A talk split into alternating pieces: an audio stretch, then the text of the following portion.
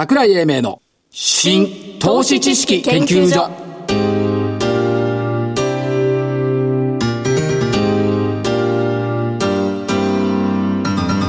この番組は NPO 法人日本 IFA 協会の協力でお送りします。こんにちは桜井英明です新投資知識研究所所長でした。そしてコメンテーター日本 IFA 協会副理事長正木明夫さんです。正木です。よろしくお願いいたします。まあ、これあの火曜日収録、はい、ということなんですけども、まあ、随分10月に入ってから火曜日までは堅調ですね。強い動きだったですよね。これ選挙の公示があってからですか？これ。十何連投そう一応火曜日まで、えー、11連投。ですよね。という動きですけどもこれひょっとしてこれ放送木曜日ですけども、はい、金曜日までいっちゃうと14連投で新記録いや、えっ、ー、とね、1960年の記録。1960年はい。正木さん生まれたと思いますけども。いや、生まれてます、さすが古希。古希。多分記憶もあると思いますけど。記憶ありますね。昭和35年なんか覚えてますよね。35年オリンピックより前だもん。ですね。ということで、ただもう一つはね、そのトピックスの時価総額っていうのをちょっと見てみたんですけど、直近その、あの、96年の値段を抜いてきたっていうことをよく言うじゃないですか。はい、はい。で、96年から、えっ、ー、と、直近まで、時価総額365兆円から635兆円に増えてる。あのバブルの時にかピークどのくらいでした？600兆円。ですね、はい、っていうことはそれ抜いて？抜いてない。抜いてない。え600あの抜きました。635だから抜きました。ですよね。で上場企業数は2029社だからこれ6割増えてるんです。はい。でこれ面白いことがあって増加したセクターと減少したセクター時価総額が実はね時価総額増えてる中で減少してるセクターがあるんですありますね。で、増加っていうのは当たり前に見えるんですが、一番増えてるのが、えっ、とね、機械、じゃあ情報通信。はい。それから、科学。化学化学。まあ、あの、火曜日の日経なんかでも化学がいい。出てますね。素材なんかが良くなってきてるっていうのがあったんですけど、化学がね、4兆6000億増えて27兆9000億。だから情報通信っていうのはこれソフトバンクがね、大きいと思うんですけど、4兆3000億増えて30兆8000億円。うん、それから電気。これが2兆2000億増えて53兆5000億。新規分野も結構あるんじゃないですか出てきてますだからまあ2000社以上がね上場してるんだから、うん、そういうところ出てきてるんですがそれでも電気機械情報通信科学機械は1兆5000億売れてます、はい、これはね順調に伸ばしてるんですよ、うん、で一方これ減ってるのこれも当然当たり前と思うんですけど もう言わなくてもなんとなく分かります。2業種言える？輸送用機器。ピンポン8兆6000億減ってる。不動産。あ違う建設か。惜しいな銀行。あバンク8兆4000億減ってて30兆円ところが世の中の投資家さんの多くはこの2業種を、まあ間違いなくどっちか持ってるわけですよ。持ってますね。だから、日経期上がってるよね、とかね、新高値だよね、時価総額増えたよねって言っても、これが足引っ張ってるから、なんか株価上がってるようだけど、私は儲かってないよね。今日の、今日の火曜日ね。ああの、火曜日に僕が、あの、質問されたことの答えが見つかりました、これで。でしょ？で、わかりました。当たり前なんですよ。おっしゃる通り。だから自動車と銀行に期待してちゃいけないっていうことですよ。うん、リバウンドを狙うのか、はい、リバウンドするよりも、この人たちが来るのは相場の最後なんだから、はい、まだ来ませんよって。まだ。思わないといよかったですね。でも、今回来るのかと思ってヒヤヒヤしてたんですよ。なんで？だって、ずっと走ってきてないですか、十何日間も。あ、株価がね。株価が、はい、指数が。それで、この銀行屋さんがガバッとできたりなんかしたらどうしようかと思ってたんです全然できてない。みずほは、アローワンスは5億株までなんです。ですよね。全然できてないもん。ですよね。はい。それね、午前中からずっと見てたんですよ。つまり、その、このギャップね、儲かってないよねっていうギャップはここにあるんです。ですね。で、翻って考えてみて、じゃあ、電気って持ってますかっていうと、そんな持ってないよね。ですね。情報通信？これもそんなにないと思うんですよ。情報通信は一部あるかな。でね、全くないと思うのが化学。はい。ないです、ね。でも、そうは言うけど、昭和電工なんか、ね、2. 点何倍に上がってんのよ。ですね。うん、だからやっぱりここのところを見直しされてきたということと、機械。といったところですよね。あと上がったの、卸売食品、サービス、建設、その他製品。つまり、セクターとして増加はしてるんですけども、その背景にある個別銘柄を想像すると、容易に想像がつくってことですですね。うん。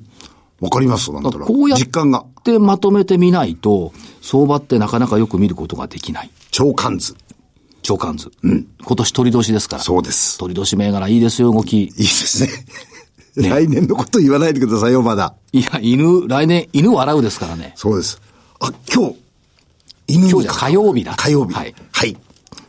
ね。どうしたの？え、ゲスト。あ、犬に絡む銘柄？そうですよ。好きですね。と。いや、その伏線があると思って言ったんですけどね。ああ、なるほどね。じゃあ、犬に関わる銘柄群の今日はトップに、本当に犬に関わるのかな？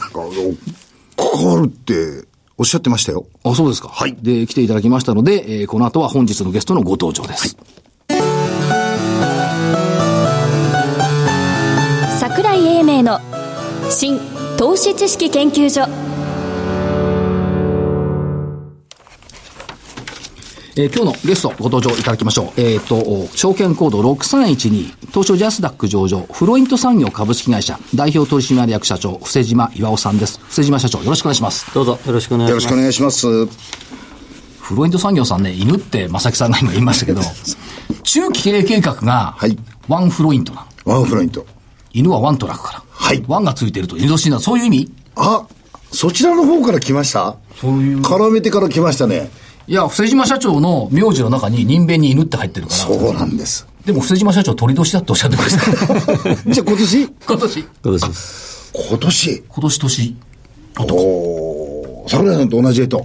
えっと、一緒ですよ。鳥はね、猿鳥騒ぐの鳥ですから。鳥。はい、いや、飛ぶのも鳥です。とん、飛びましたね、社長。あのー、まず業用から改めて伺いたいと思うんですが、はい、薬を作る機械を作ってる会社、はい、それから薬の添加物等々を作ってる会社、大まかに言うと、そういう認識でよろしい？そうですね。あの、私ども機械部門と化成品部門というのがありまして、今おっしゃっていただきましたように、お薬を作ったり、まあ、食品一部、あの、スープの、あの、粉みたいなものあるんですけれども、はい、そういったものを作る機械セクターと、それから、えー、化成品と言われる、まあ、医薬品添加剤と言われるもの、はい、それから食品品質保持剤っていうもの、それから、まあ、栄養補助補助食品なんかを作るための、まあ、サポートみたいなこともやらさせていただいています。そして、経済産業省認定 GNT 企業、グローバルニッチトップ。はいそうですね。お薬を作る機械っていうのは、世界でも作る会社さんは少ないんですよね。そうですね。まあ、あの、そんなにたくさんあるわけじゃないです。特に、はい、あの、ここ日本においては我々、まあ、特にこの、まあ、我々の、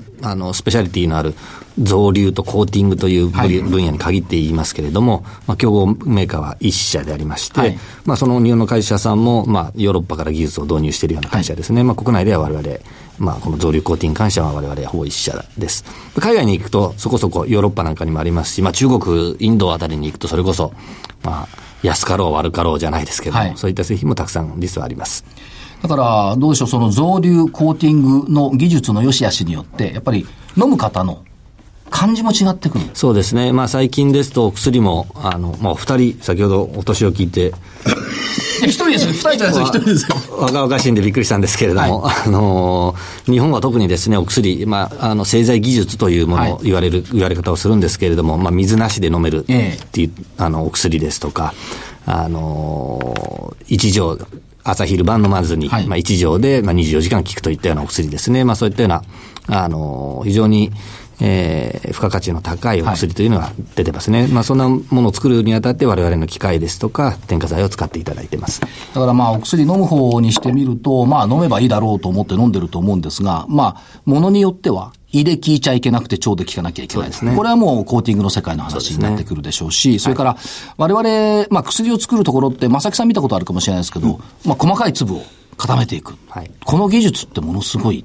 ですよね。そうですね。やっぱり、あの、非常に細かい粉をですね、一つ一つ、まあ、あの、雪だるま式に、まあ、はい、あの、していって、まあ、あの、粉を粒に変えていく技術であったり、それから非常に薄い膜を、えー、錠剤の上に膜をつけることによって、はい、まあ、お薬の場合当然苦かったりですね、はい、それから先ほど、あの、桜井桜井さんおっしゃったように、胃で溶けないで、基本的に、あの、薬というのは腸で吸収されますので、えー、調理まで速やかに持っていかなければいけないためにコーティングするとか、まあ、そういったような技術ですね。これ、あの、例えば細かい粉っていうと、あの、コーヒーなんかに入れるミルクの粉とかあるじゃないですか。あれってパッッと入れても沈まないですよね。うん、あれをこう溶かしていくような技術みたいに考えた方がいいんですそうですね。まあ、まさにあの、コーヒーというのもですね、の粉なんかも増流してできたものなんですね。はい、粉だけですと、なかなか家にさっと、こう、なんていうんですかね、袋を開けて、そのまま、あの、流動性っていう専門用語になるんですけども、えー、あの、流れると動く、冷静。はい。あの、ああいうふうになるのもその増流してあるからこそ、あの、コップの中にさっと入る。ええ、あのラーメンのスープなんかも、あの、ただの粉々ですと本当にこう、取り扱いが非常に大変になるんですけど。なんかあの、お湯の上にでなんかぐにゅぐにゅって固まっちゃいますよね。そうなんですよね。そこをこう進めていったのがやっぱり技術だ。そうですね。さっと溶けるっていうのはまさに、あの、増流してあるからこそ可能にしているわけですね。添加剤と一緒に混ぜることによって。だからグローバルニッチ、GNT トップ。ですね。ということ？なんですけども、えー、せっかくですから、業績の方も伺っていきたいと思うんですけども、10月5日に、えー、中間期、第二四半期の決算を発表いたされ、されましたということで、上半期堅調な推移だったですね。そうですね。あのー、昨年比に比べましても、すべて、あのー、増収増益ということで、はい、あのー、非常に、あの、いい成績を残すことができました。これは、背景としてはどんな感じで見ておいたらよろしいんですか？そうですね。やはり今、あのジェネリック医薬品メーカーさん、まあ、あのジェネリック、ジェネリックっていうふうに、まあ、最近病院なんかでもね、皆さんお勧められると思うんですけれども、はい、あの設備投資が非常に旺盛な中でですね、今現在、まあ、世界と、例えばアメリカなんかで見ますと、あの、いわゆる新薬というお薬が特許が切れた後に、今、後発医薬品というのが出るわけですけれども、はい、今もう新薬が切れた翌日はもうすぐにジェネリックに置き換わるっていうぐらい、ジェネリック医薬品あっという間です、ね、はいあの、シェアが高いんですね。ええ、90%ぐらいと言われてます。はい、日本はですね、ついこの間までまだ40%、50%だったんですね。それを政府がですね、80%まで引き上げましょうという政策のもとですね、はい、えー、現在ちょうど60%後半ぐらいまで今やっときた状況です。え、まあ、まだあと80%まで少しありますので、はい、まあ、設備投資の方、それに向けてですね、皆さん今非常に活発にやられているという中で、まあ、当然お薬の量、たくさんの量が必要になれば、お薬を作るための機械であったり、はい、えー、添加剤が必要になりますので、まあ、我々の、あの事業の方も非常に今追い風ということが言えるかと思います。あともう一つは、新たな製品として、例えばその印字をしたそうですね。錠剤っていう、はい、これ新しい製品ですけども、これはジェネリックとは関係なくやっぱり向いているとそうですね。こちらはまあジェネリックメーカーさん、新薬メーカーさん、限ら、あの、限らずですね、やはり、あの、まあ皆さん、あの、お若いんで、お薬、そんなに飲飲んでらっしゃらないと思うんですけれども、中にはですね、中にはという言い方あれですけれども、あの、まあ、あの、病院なんかでそれこそ1日に4錠、5錠も飲まれるような方もいらっしゃいます。えほとんどのお薬がやっぱり白、色ということで、あの、どの薬を飲んだか分かんなくなってしまったりとか、あとはその調剤薬局でですね、まあ医療過護の問題というのがあるんですけれども、本来だったら、えー、血圧をえー、下げる薬を飲まなきゃいけない患者さんに、間違って違うお薬を渡してしまうというような、というような事故も起きたりしてますね。というのは、あの、全部薬が白いんで、どうしても間違ってしまう。で、そこにしっかりと、例えばメーカーさんの名前が書いてあったり、なんというお薬が何ミリグラムっていうのが、えー、印字されることによって、はい、そういったミスがなくなる。また患者さんにとっても非常に識別がしやすくなるということで、今大変、あの、この技術が注目されておりまして、まあ、多くのメーカーさん、特にこれから出されるお薬に関しては、おそらくほとんどのお薬が、えー、印字されて、何何らかの情報が錠剤に、はい、えー、しっかり記載されるようなことができる。これは助かりますよ。いずれ近い将来、薬の錠剤というのは何かが印字されるというのがメインストリームになってくると考えていいですか、ね、私はそう思いますね。そうあるべきだと思いますし、はい、まあ病院の先生なんかとお話ししててもですね、えー、これからうちに入れる、あの、うちが仕入れるお薬はもうすべて印字してあるものにしたいと思ってるんですよなんておっしゃる先生も今たくさんいらっしゃいますので、まあ、変わっていくんじゃないかと思いますね、はい、社長、簡単におっしゃいますけども、錠剤に印字するって、これ、技術的にはものすごい難しいと思うんですが、はい、そうですね、私も初めてできた装置を見たときにびっくりしたんですけれども、はい、1, 1時間あたり10万錠とかですね、あの印字していくんです、ものすごい速さ、はい、10万錠ですか？そうですね、ものすごい速さで印刷をそれこそしていきますので、あの、大変な技術だと思います。裏表両方あの同時にやって、しかも、あの、異物検査っていうんですけれども、あの、錠剤に、まあ、あの、変なものが入ってないかどうかっていうのを表面、まあ、の、カメラでチェックするということもやってます。はい、同時に行うという技術ですね。スピード感も必要だ。そうですね。錠剤作るのにそもそも結構時間かかるんですかね？そうですね。まあ、お薬を作る工程というのもですね、実は、あのー、いろんな工程がございまして、まあ、先ほど私どもの機械でやっている増流コーティングという、あの、コーティング、あの、工程の他にもですね、その錠剤にするための打錠という工程であったり、まあ、カプセルにするんでしたら、まあ、カプセルに入れるための工程であったり、はい、あと当然パッケージングの部分もありますんで、あのー、そんな簡単にポッとできるというものでは だと思います。だと思います。出来上がったものを見てると、印字ができてるなと思うんですけど、途中は大変な研究開発がご苦労があったと。そうですね。いうことですね。はい。そういう中で、えっ、ー、と、中期経営計画。はい。これがワンフロイントなんそうです。ですよ。はい。そうですね。ワン、インワンワントラン。まあ、それはそれでいいんですが、基本戦略としては、まあ、特別な価値創造、完全顧客視点、ネットワーキングとこう出ているんですが、ええ、目標としては売上高が300億円、はい、営業利益が30億円、営業利益率10%、ROE8% 以上を2022年2月期に達成しようと。いうことで、そうですね。今進まれているとい。うことで、はい、まあ、中身を見てみますと、機械化成品事業の収益力の向上、はい、それから、将来の事業規模規模を見据えた新規製品の開発、はい、それからあ、第三の柱となるサービス事業の基盤確立、はい、こうあります、はい。それぞれやっぱり今こう進んでいると見てよろしいんでしょうか？そうですね。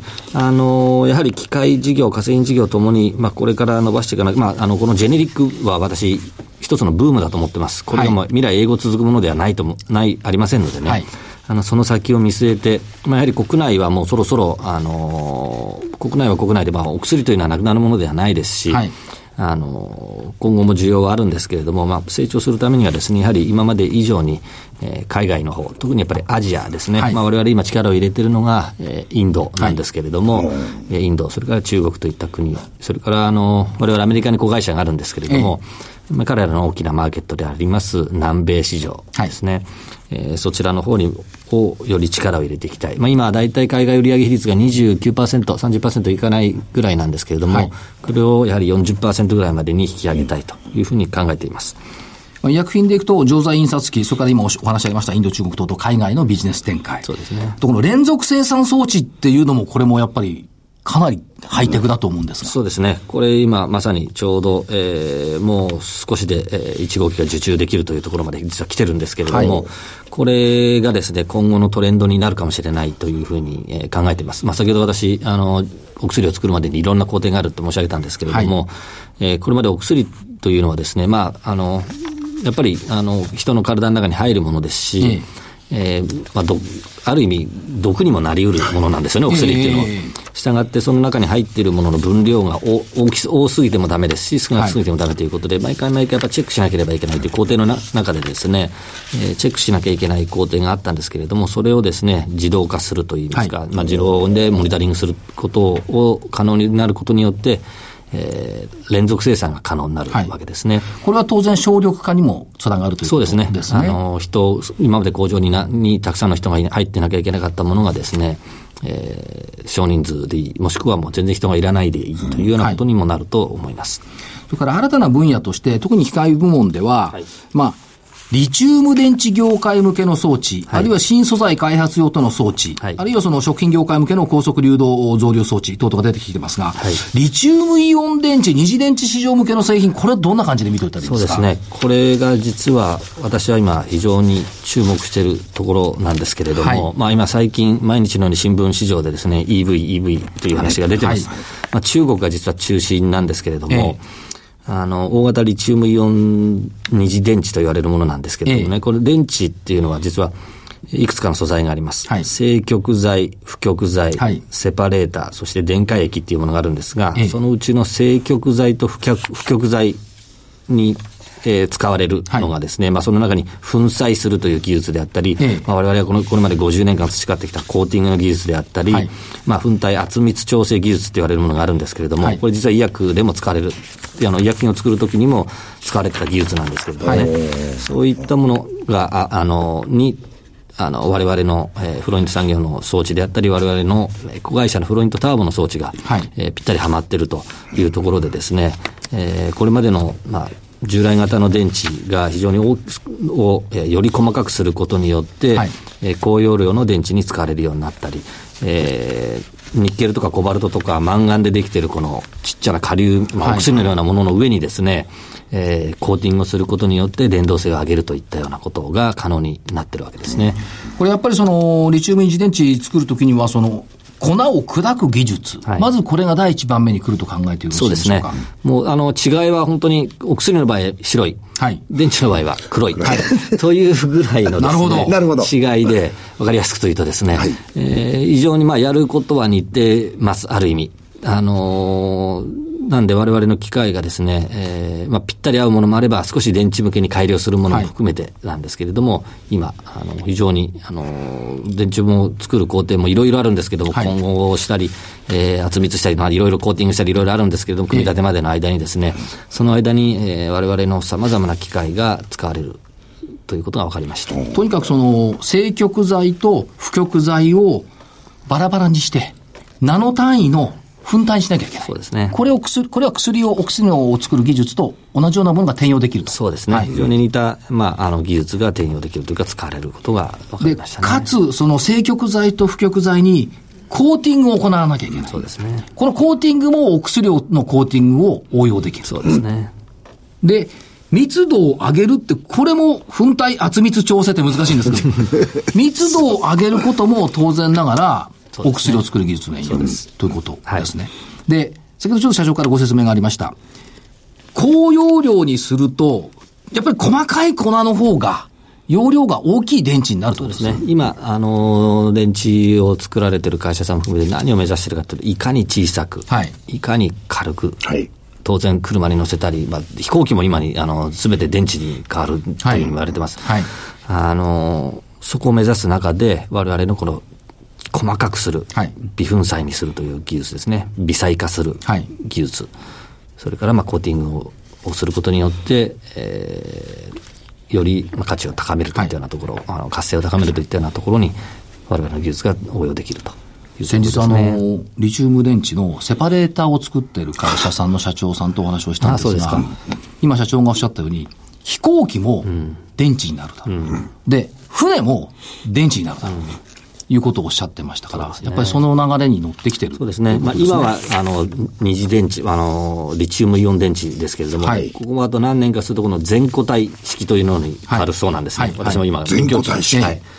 勉強中なんですけれども、そこにも我々の機械装置が応用できるということが分かってますので、今はまあリチウムイオンの方に特化してやらさせていただいてますけれども、次世代電池と言われる、はい、この次、まあ、早い、今からそんな話をするのはちょっと気も早い話話もある、気の早い気もするんですけれども、はいえー、そういった方にも、まあ、応用できることが分かってますね。それから、まあ、産学共同開発ということで、会社資料さん、会社さんの資料なんか見ていると、えー、山形大学と、電気自動車について、飯出開発研究センターで産学共同開発をされている。はいえー、今年の5月から共同開発ということでですね、はい、まあ、山形大学さん、あの、非常に最新の、えー、EV 向けのですね、次世代バッテリーの開発の、まあ、拠点として、まあ、これ、有名なところなんですけれども、はい、えー、山形大学さんと一緒にですね、今、共同開発の方を開始したところです。で、日本の最新の電気自動車向けの次世代バッテリー開発の拠点になっている。そうですね。ということですね。はい、これができてくると、やっぱり容量が多くなれば、走る時間も長くなる。そうですね。今最大今日産が頑張って400キロぐらいになってきましたが、これもうちょっと伸びると本当に実用化っていう意味では近づいてくるということ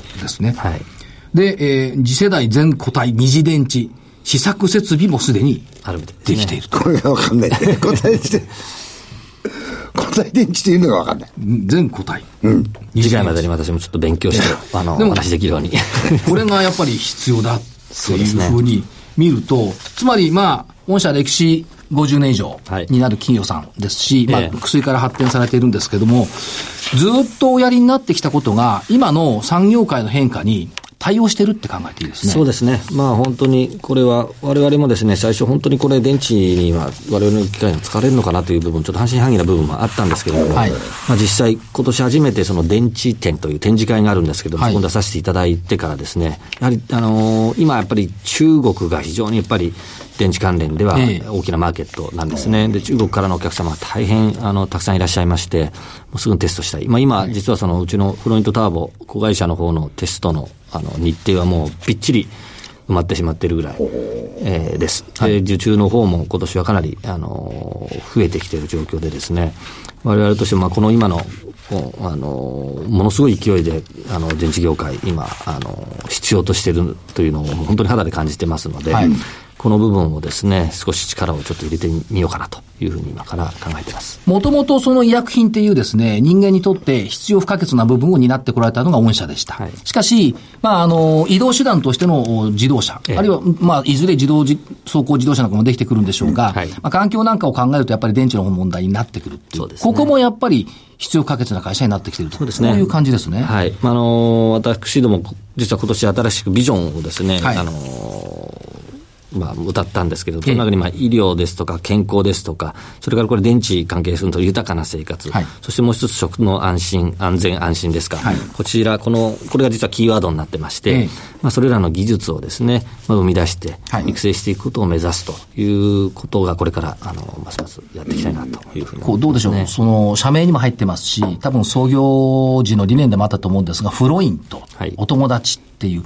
この部分っていうのはやっぱり今でも生かされてると考えた方がよろしいでしょうか？そうですね。あの、やはり、あの、まあ、いろんな意味で友達、あの、親しみやすく、はい、えー、していただくという意味ではですね、あの、疲れ、あの、この理念というのは、あの、ずっとこれからも守っていきたいなというのを思ってますね。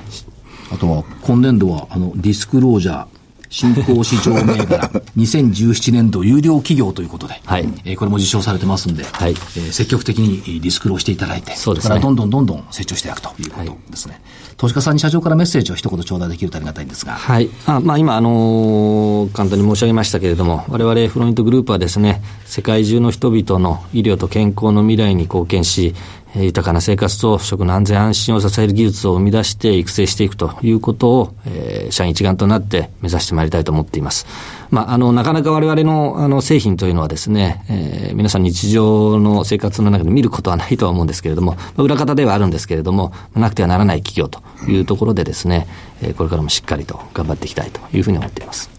瀬島社長ありがとうございました。ありがとうございます。本日のゲストは証券コード6312東証ジャスダック上場フロイント産業株式会社代表取締役社長布施島岩尾さんでした。資産運用の目標設定は人それぞれにより異なります。個々の目標達成のために独立、中立な立場から専門性を生かしたアドバイスをするのが金融商品仲介業 IFA です。NPO 法人日本 IFA 協会は、企業 IR 情報を資産運用に有効活用していただくため、協賛企業のご支援のもと、この番組に協力しております。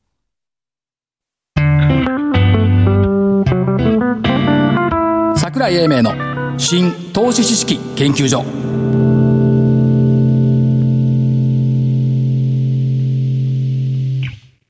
この番組は NPO 法人日本 IFA 協会の協力でお送りしました。なお、この番組は投資その他の行動を勧誘するものではありません。投資にかかる最終決定はご自身の判断で行っていただきますようお願いいたします。いやー、いいお話でしたね。でしたね。もうね、頭に浮かびました。はい。秘密。秘密？秘密？必要不可欠の非、はい、明確な未来の未。強い競争力のつ。秘密企業。秘密企業って変ですよ 秘密のキーワードが出てきた。でも今日お聞きしてですね、はい、やっぱりこのリチウムイオン電池関連のところが非常にこう具体化してきたんで、はい、びっくりしましたね。そうですね、えー、どんどんどんどんやっぱり成長してるなという感じです。はい、えっ、ー、と、札幌証券取引所から一件お願いがございまして。お願い。個人投資家向け会社説明会。ここまでいいんですよ、札証ね。うん。in 北見。はい。北見、北見ね。北見。はい、やるんですって。10月24日火曜日、13時30分からということでですね、えー、桜井さん、告知してくださいって言うんで、札幌証券取引所のホームページ等をご覧いただければ、北見で IR 講演会やるそうです。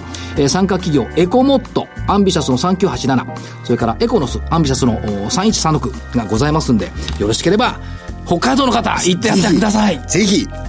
お聞きであればですね。です。はい。えー、桜英明の新投資知識研究所。本日この辺りで失礼します。お相手は新投資知識研究所所長の桜英明、そして、日本 IFA 協会の正木でした。それでは失礼します。失礼します。